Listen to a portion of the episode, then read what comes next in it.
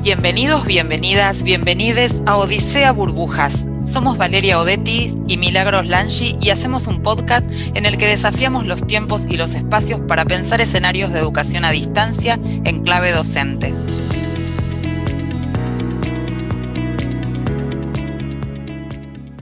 Hola, ¿qué tal? Soy Valeria Odetti y estrenamos el episodio 1 de este programa que llamamos Odisea Burbujas. Eh, no estoy sola, estoy junto con Mili. Hola Mili, ¿cómo estás? Hola, ¿qué tal? Bienvenidos y bienvenidas y bienvenides a todos y todas. Bueno, eh, ¿de qué va este primer episodio, Mili? Bien, estrenamos Odisea Burbujas con un episodio que tiene mucha información y muchos aspectos interesantes para pensar eh, la transformación de la educación a distancia y más que nada dimensionar cómo la entendemos hoy en día, eh, a partir de su evolución y también a partir de este año y ya casi dos años eh, pandémicos que nos llevaron a o nos pusieron en situación de resolver cuestiones eh, imprevistas. A partir de esa construcción vamos a ver cómo se fue transformando el rol docente, pero vamos primero a arrancar por la historia, ¿no? Eh, digamos, cuál es el campo y cómo venía siendo transformada la historia de la educación a distancia. Pensemos que es una opción pedagógica, una modalidad de enseñanza que estaba caracterizada precisamente por la distancia, por el hecho de que el estudiante y el docente no se encontraban en un diálogo, en un espacio y en un tiempo determinado, no existía la posibilidad de que pudieran conversar era una modalidad de enseñanza que se caracterizaba por la centralidad de los materiales didácticos. Muchas veces los materiales eran la propuesta en sí misma, llegaba por correo el material para leer, con ejercicios para completar, que el estudiante volvía a mandar por correo. Es decir, que de alguna manera esos materiales estaban construidos en lo que se llamaba un diálogo simulado, porque partían de la base de construir, de, intentar reconstruir esa conversación entre el docente y el estudiante que no podía darse eh, en la realidad. ¿no? Entonces, de alguna manera, lo que se encontraba el, estudiante, perdón, cuando recibía esos materiales, era con un docente tácito. ¿sí? El docente estaba porque se había preocupado alguien de construir esos materiales, de pensar en procesos de aprendizaje, pero no se le podía eh, preguntar, no se le podía consultar dudas, no podía dialogarse con él a medida que la tecnología fue evolucionando, lo que surgieron fueron lo que se llamaron generaciones de la educación a distancia, ¿sí? Donde era lo tecnológico lo que determinaba cómo se daba ese intercambio de materiales, básicamente, y en qué soportes se iban construyendo esos materiales. Entonces pasamos por la educación por correspondencia, eh, la educación multimedia cuando se introdujeron la radio, la televisión, los videos, lo que se llamó la educación telemática, cuando aparecieron los CD-ROMs y los recursos interactivos, hasta llegar al e-learning. Pero en ese camino, especialmente entre la, multimedia, entre la generación multimedia y la generación telemática, resulta que hubo un adolescente en Australia, en la Australia rural, que hizo su escuela secundaria bajo una modalidad que se llamaba eh, escuelas en el aire, es decir, hizo la escuela secundaria por radio, porque donde vivía no había escuela secundaria, sino había posibilidades de trasladarse hacia ahí. Este adolescente Martín había hecho sí su escuela primaria en una escuela, en un edificio, con compañeros y docentes, y cuando llegó a la, universidad decidió estudiar sistemas, eh, empezó a ver que estaban, existían las primeras plataformas con las que se empezaba a pensar una nueva generación de la educación a distancia que tenía que ver con entornos digitales que permitieran almacenar contenido. Y entonces él pensó que lo que le faltaba de esa historia de aprendizaje que él tenía eh, en la escuela secundaria, en soledad, escuchando los programas de radio, era poder interactuar con sus compañeros e interactuar con sus docentes. Entonces, este joven en la universidad, que se llama Martin Dugiamas, este australiano, hace su tesis de grado construyendo una plataforma que estaba basada precisamente en la posibilidad de la interacción eh, entre estudiantes y estudiantes y docentes. Esa plataforma se llamó Moodle y cambió la historia de la educación a distancia porque la interacción y el trabajo colaborativo fueron claves y entonces ese entorno pasó a ser un entorno, un territorio digital en el que poder construir mediaciones en tiempo bastante mucho más cercano al que hubiese podido eh, ocurrir por los otros medios. Entonces ese docente que era tácito en la otra educación, que, al que yo no tenía acceso como estudiante, pasó a ser un actor más con el que yo podía tener un diálogo en tiempo y en, y en cercanía mucho más frecuente. Por eso nosotros hablamos de tutor y de docente de educación a distancia como sinónimos y por eso quisimos empezar esta historia de la educación a distancia y esta historia para contar el momento actual y las tensiones y las discusiones que se dan en el campo a partir de pensar en este docente activo que está configurando entornos y prácticas directamente en interacción con sus estudiantes.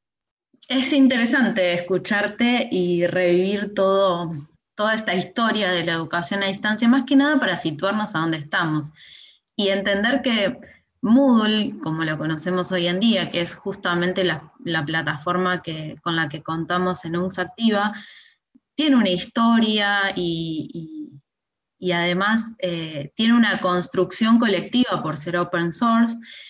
Y creo que está, eh, digo, me parece importante entender a dónde estamos y con qué bagaje contamos, con qué experiencias de otros y otras contamos. ¿Y por dónde empezamos, Mili? Vamos a empezar entonces con una de nuestras secciones, que es eh, burbuja compartida, y tenemos una invitada muy especial. Burbuja compartida. Burbuja compartida. Donde nos encontramos para dialogar con expertos en educación a distancia. Bueno, se sube a nuestra primera burbuja Mercedes Martín. Mercedes es coordinadora del área de formación y asesoramiento de la Dirección General de Educación a Distancia y Tecnologías en la Universidad Nacional de La Plata. Es profesora de la Cátedra de Tecnología Educativa en Ciencias de la Educación y precisamente su tesis de maestría eh, está centrada en las mediaciones pedagógicas en el contexto de la educación a distancia. Hola Mercedes Martín, ¿cómo estás? Bienvenida a Odisea Burbujas, ¿qué tal? Hola, hola Valeria, hola Mili, ¿cómo están? Bien, aquí estamos iniciando esta aventura de, contar qué es la educación a distancia y cuáles son las preguntas que nos fuimos haciendo en estos años y también el impacto de las preguntas propias de la pandemia. Si tuvieras que decir ¿Qué es hoy la educación a distancia? ¿Cómo la definirías? Bueno, este, antes que nada, gracias por la invitación.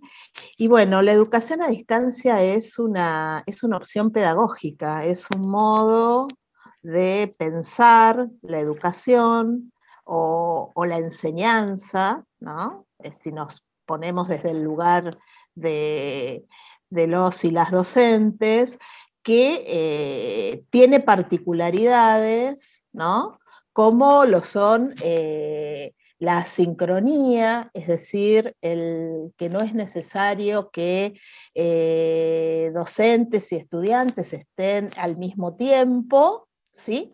En un mismo espacio.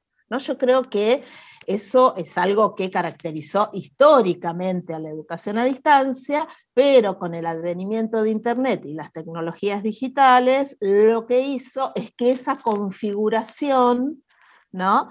tomara eh, muchas características particulares. Si, es verdad, eh, si bien es verdad que las tecnologías digitales nos permiten la sincronía en la distancia, ¿no? no es estrictamente la característica de la educación a distancia. Y por otro lado, es una opción pedagógica eh, que abre un montón de posibilidades y caminos ¿sí? a nuestras propuestas. ¿no? puede este, bien pensada y bien diseñada, es una opción pedagógica que permite la inclusión, la inclusión de quienes, este, de quienes quizás tienen más dificultades para acercarse a los espacios y a los lugares, eh, de quienes tienen eh, cargas de trabajo o de cuidado o de hijos o, de, de, cualquier tipo de cuidado, ya sea mm, propios o, de otros. Eh, pero como todo, no lo garantiza por, por, ser a distancia, ¿no? Por eso digo que esto pasa cuando está bien, este, cuando está diseñada de una manera que permita estos caminos. En ese contexto de diseño que vos planteás, hay algo muy particular de este momento de la educación a distancia a partir de las tecnologías digitales, que es precisamente la presencia del rol docente, ¿no? O sea, de un rol docente en vínculo directo eh, con, los estudiantes.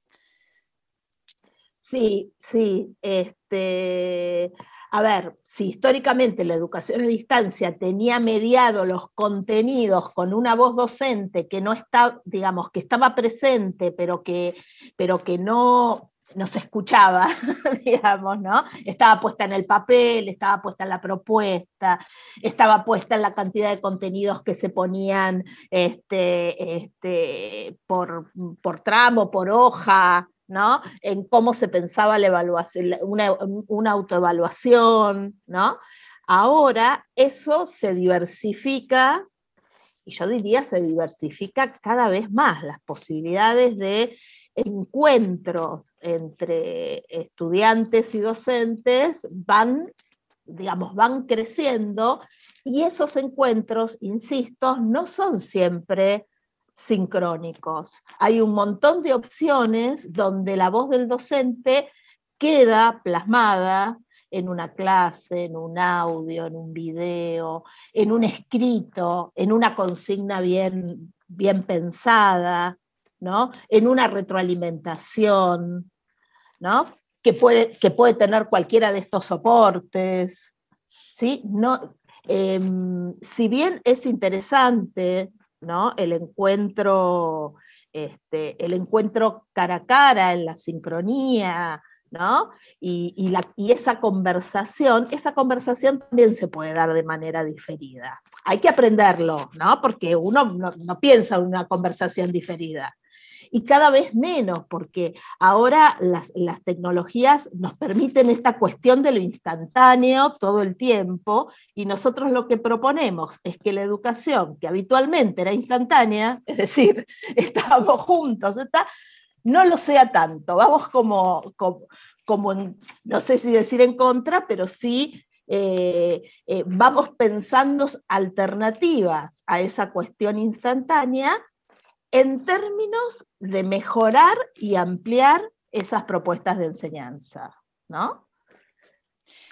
Sí, y en ese sentido pensaba también en, esas funciones que vos ibas detallando del, del, rol docente, ¿no? O en esas presencias, en esas huellas, y pensando en lo que decías en la, en la, primera respuesta sobre la accesibilidad o la posibilidad de integrar sujetos que si no no llegarían a la universidad, pensaba el rol fundamental en el seguimiento, ¿no? En ese contacto que tiene, que precisamente no es sincrónico, sino que es el correo cuando veo que un estudiante no llega al aula, digamos, ¿no? Que tiene eso que ver con una función más social y más de seguimiento de las trayectorias que de la tarea en sí o del contenido. Bueno, ahí hay algo que pasa que me parece que es importante pensar como docentes, que tiene que ver con la trazabilidad de los entornos virtuales y las huellas que se van dejando cuando los desarrollos se hacen en entornos no sincrónicos, ¿no? Este, podemos reconstruir muchas veces el, esa trayectoria de nuestros estudiantes. Es más, y hasta podemos empezar a pensar, a tener hipótesis sobre lo que le está pasando si hay un problema de conexión, si hay un problema de comprensión, si hay un problema de no, de no entender el entorno, si hay un problema de que entra una vez cada 15 días, entonces es muy difícil seguir la propuesta, ¿no? Digamos, hay muchas cuestiones que se pueden ver y eso es algo que para mí solo es posible en la educación mediada por tecnologías, porque en la presencialidad... Eh, aunque tengamos pocos estudiantes y tenemos el tiempo, es un tiempo absolutamente limitado. Nosotros tenemos eh, dos horas, tres horas, cuatro horas, una vez por semana, dos veces, no sé, lo que, como esté constituida la, materia de, cada, de cada una. Pero ese tiempo es finito y se termina. Un estudiante que no está ahí eh, sí, por supuesto, podemos preguntarle, podemos escribir, pero mm, si no está ahí, no, tenemos manera de acceder. Ahí las tecnologías nos dan una ventaja. Esta, esta digamos, esta situación o esta, esta condición de trazabilidad que tienen los entornos virtuales, ¿no? Em, digamos, constituye una diferencia, aún en la educación cara a cara, donde nosotros ponemos todas las ventajas. ¿no? Generalmente, bueno, hay algo, que bueno, esta trazabilidad que no, que, no la enuncio en términos de control, sino en términos de acompañamiento, eh, también nos hace eh, conocer y comprender las trayectorias de los y las estudiantes de manera particular.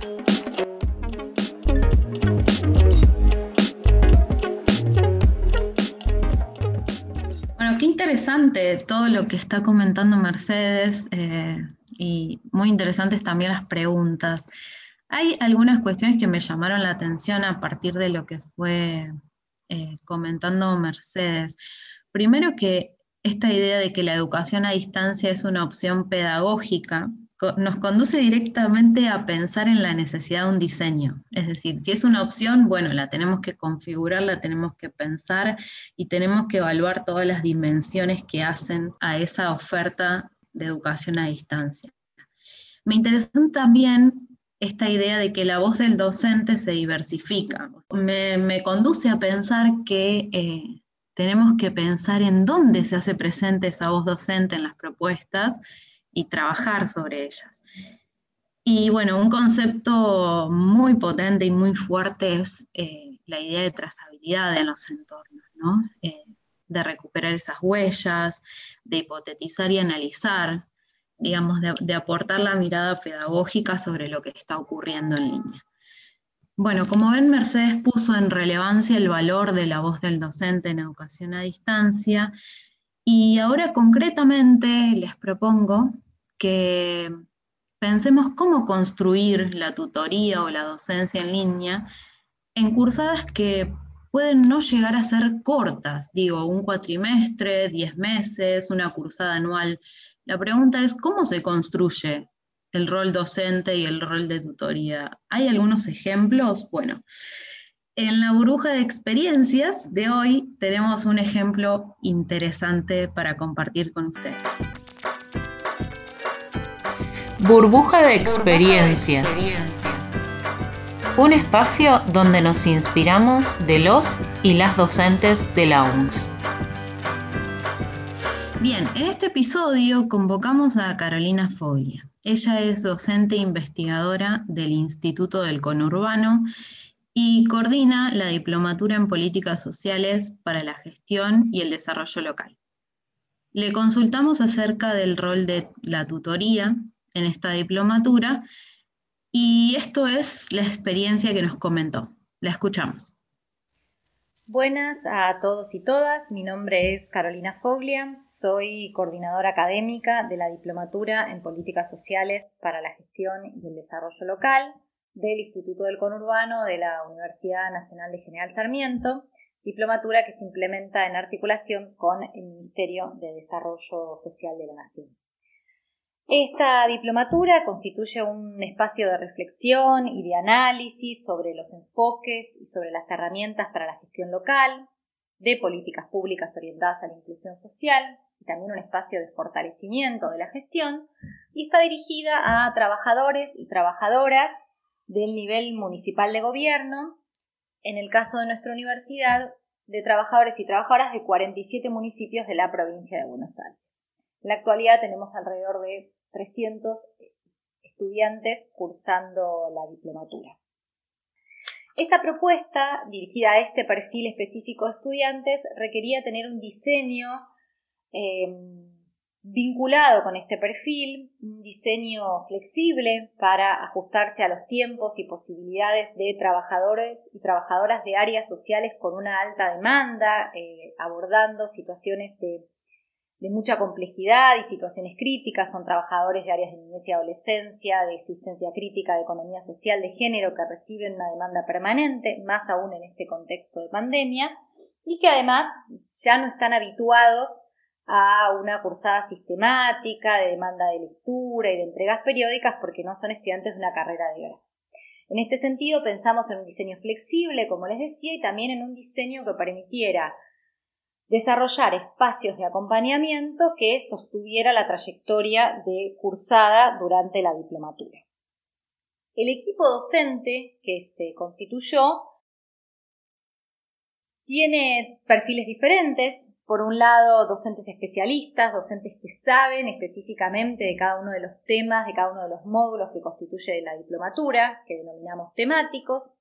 Docentes Talleristas, que son los docentes que denominamos articuladores, porque buscan establecer ese puente entre los saberes teóricos que eh, buscamos aportarles a los y las participantes y las experiencias de carácter práctico atadas a la gestión que eh, ellos pueden aportar, ellos y ellas pueden aportar, y por otro lado, docentes tutores, que son quienes realizan un seguimiento cotidiano de las actividades desarrolladas por los y las estudiantes. La diplomatura se organiza en momentos sincrónicos y asincrónicos. Los momentos asincrónicos están atravesados fundamentalmente por el aula virtual, en donde se plasman los materiales de cada módulo de contenido, que son materiales especialmente preparados para la diplomatura, con lenguaje y recursos en sintonía con el perfil que les mencionábamos, y también donde se trabaja en base a una consigna que permite hacer ese puente, eh, esa, poner en sintonía los ejes conceptuales con las experiencias de trabajo a través de un foro y también a través de entregas parciales que integren los diversos módulos de contenido. Además, esto se complementa con momentos de trabajo sincrónico, clases expositivas más tradicionales por vía de alguna plataforma de videoconferencia, donde intervienen docentes temáticos y tutores en carácter de asistentes y por otro lado, espacios de taller donde los docentes talleristas, articuladores, buscan por medio de diferentes dinámicas y dispositivos generar esa ligazón entre teoría y práctica.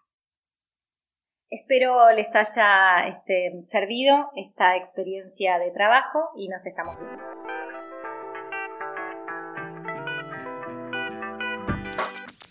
Bueno, bien interesante el relato de, Carolina sobre la experiencia, donde hay cuestiones distintivas en la forma en que construyeron el rol de tutoría o docencia en línea. Eh, en primer lugar, advirtieron la complejidad del rol del docente en una propuesta en línea. Eh, era necesario brindar diferentes tipos, estilos de acompañamiento, desde lo disciplinar, por un lado, centrado en el contenido, en, lo en la vinculación con la práctica también, eh, por las características de la propuesta y las destinatarias, pero también en aspectos administrativos y de acompañamiento y sostenimiento de la cursada. Por otro lado, entonces, dada esta complejidad, diversificaron las tareas en diferentes personas esta es una de las posibilidades que adquiere la educación en línea en general. Cada estudiante tiene contacto con tres docentes, un tutor, un docente articulador tallerista y un docente temático. Pero al mismo tiempo los docentes trabajan en forma articulada, es decir, esto no son cuestiones estancas donde no hay diálogo entre un y otro docente para poder acompañar y darle coherencia a la experiencia del estudiante. Y en tercer lugar, lo que aparece es la configuración de espacios de trabajo en equipo tienen reuniones periódicas, grupos de WhatsApp, digamos, realmente se toman decisiones en equipo para que las trayectorias de los estudiantes puedan ser sostenidas desde cada uno de estos aspectos del rol docente, que en este caso además ocupan personas diferentes. Em, creo que es interesante toda esta experiencia para seguir escuchando a Mercedes, ¿no? Y ver qué, qué más nos dice sobre, sobre esta cuestión del, rol docente en la educación en línea visto desde esta perspectiva actual.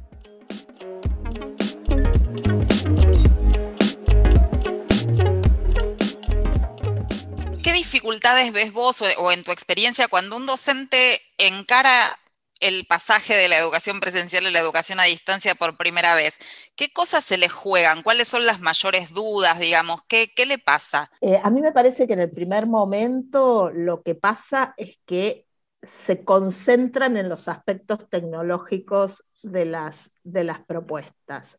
Entonces, hay como una cuestión de yo lo puedo hacer porque conozco tecnologías, yo no lo puedo hacer porque no conozco sobre tecnologías. Y la verdad que sí, hay que saber algo, hay que hacerse un poco amigo de, de, los entornos, de las aplicaciones, saber cómo funcionan, para qué, para qué los podría usar. Pero ese conocimiento en sí mismo y aislado no dice nada, ¿no? Y no, y no, y no aporta nada creo que superado ese primer, ese primer, yo no sé si decirle prejuicio o esa primera sensación de que es lo primero que tengo que saber, lo que se empieza a descubrir es que la problemática siempre es pedagógica. El, problema de, proponer, este, eh, digamos, desarrollos o, clases mediadas por tecnologías, es que hay que pensar pedagógicamente en entornos en los que habitualmente la mayor parte de nosotras y nosotros no hemos transitado. ¿no? Entonces, si mi constitución como profesora es mi propia experiencia como estudiante. Cuando voy a un entorno donde no tengo experiencia, no sé qué hacer, aunque sepa de las tecnologías, ¿no? Si no, nada, los informáticos serían maravillosos profesores en entornos virtuales. Y los hay maravillosos y, los hay no tanto, porque ahí es más complejo que conocer tecnologías. Eh, digamos, ahí hay que eh, atravesar esos conocimientos con cuestiones pedagógicas que se hacen mucho más evidentes en los entornos virtuales. Eh, en la presencialidad, quizás porque el aula es más de puertas cerradas, aunque ya no lo es tanto, pero, pero sigue siendo un espacio más cerrado, eh, quizás porque hemos ido construyendo nuestras ideas de cómo se enseña, eh, viendo a, otros y a otras enseñar, o quizás porque nos sentimos más cómodos y entonces no nos preguntamos tanto por lo que estamos haciendo, el entorno virtual empieza, eh, en mi experiencia en la formación de profesores, muchos y muchas de ellos terminan revisando lo que hacen en la presencialidad a partir de lo que pasa en la, este, en la virtualidad. Porque en la virtualidad la, necesidad o la, sí, la necesidad de lo pedagógico se hace mucho más evidente para los profesores y las profesoras. Nosotros sabemos que es, que es así, que quienes nos dedicamos a educación sabemos que el conocimiento pedagógico es necesario. Pero bueno, eh, ahí me parece que es un punto, digamos, que es un punto de transición muy grande. Mercedes, y la última, y esta también, igual que la primera pregunta, se las vamos a hacer a todos los, mm. los entrevistados a lo largo de los episodios. Si hoy le tuvieras que dar la llave del aula virtual a un docente que va, que va a usar su aula, va a pensar su didáctica por primera vez, ¿qué tres cosas te parece que tiene que pensar de movida, digamos, para construir una propuesta virtual? Em, bueno, esta no cuenta entre las tres. La primera que le diría es que no se asuste. este, que, que el aula virtual suele parecer una, digamos, un gran sitio en blanco, pero que uno lo va, lo va completando. Bueno, y acá sí, ¿cómo lo completa? Diseñando propuestas integradas. Esa sería como la primera, ¿no? Muchas veces eh, estamos acostumbrados a pensar como por clases o por o por trayectos de contenidos pequeños, ¿no? O esto es lo que voy a dar hoy. En el aula virtual hay que, el diseño tiene mucho más peso, porque yo tengo que pensar muchas cosas. Tengo que pensar cómo voy a mediar ese contenido, con qué soportes, qué van a hacer los y las estudiantes, dónde, cómo voy a articular las distintas clases o los distintos módulos, qué voy a hacer, cuánto tiempo va a durar eso, ¿no? ¿Qué carga de trabajo es? ¿Qué son cuatro horas de clase presenciales en la virtualidad? ¿No? Bueno, mi primer consejo es armar un diseño, aunque sea un esquema de diseño, si uno no quiere, digamos, no, tiene como la, este, la práctica de, diseñar. Eso y eso en, tiempos reales. La otra es este, no entusiasmarse tanto con la tecnología que poner tantas cosas hace que la propuesta sea inviable. ¿no? La, tecnología es muy seductora y cuando uno empieza a conocerla, como todo lo que conoce nuevo, le gusta todo. Después, bueno, vamos, este. Entonces dice, esto lo puedo usar, acá pueden hacer esto, acá pueden hacer esto, acá pueden hacer esto. Y esa, y, esa propuesta es como, como un mar, ¿no? Eh, de actividades o de, o de propuestas que tienen, digamos, que a veces son inabordables para los y las estudiantes, pero seguramente serán inabordables para un profesor o una profesora que tenga que mirarlas, que tenga que leerlas, que tenga que dar una retroalimentación, que tenga que evaluar, que tenga que decir algo sobre eso. Entonces es ser cuidadosos, ¿no?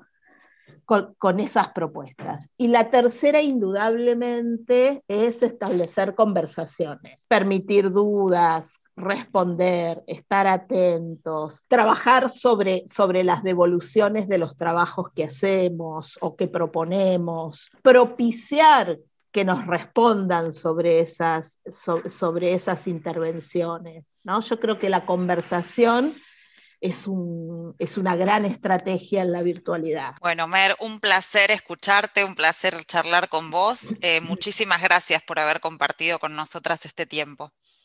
No, gracias a ustedes por la invitación y nada, espero que esto inspire a nuevas clases.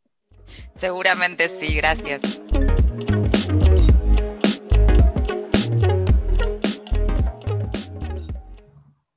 Bueno, creo que, es eh, muy, muy intenso, eh, lo digo en el buen sentido de la palabra intensa, que a veces parece que no lo es tanto.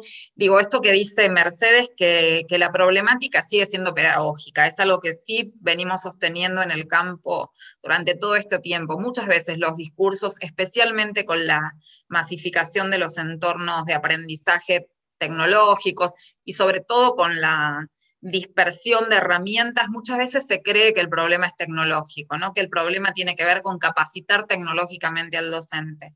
Y la verdad es que el problema sigue siendo pedagógico y la propuesta de virtualización o de adaptación o de reconfiguración de instancias presenciales, digamos, cuando pasan en la educación a distancia, el énfasis para nosotros siempre está puesto en la mediación pedagógica, en cómo, en cómo ese rol se reconstruye y cómo se construyen esas nuevas formas de mediar eh, entre el contenido y los aprendizajes de los estudiantes. Em, antes de despedirnos, queremos ir a una última sección que se va a repetir igual que la Odisea, em, la burbuja compartida, digamos, la burbuja de experiencia. En este caso, nuestra última sección tiene que ver con que cada episodio vamos a recomendar a un especialista eh, que nos, el capítulo de un libro o un artículo o un texto de un especialista que nos parece relevante para seguir pensando estas cuestiones. Así que escuchemos esta Odisea recomendada. Odisea recomendada. Odisea recomendada. Autores y autoras que nos inspiran.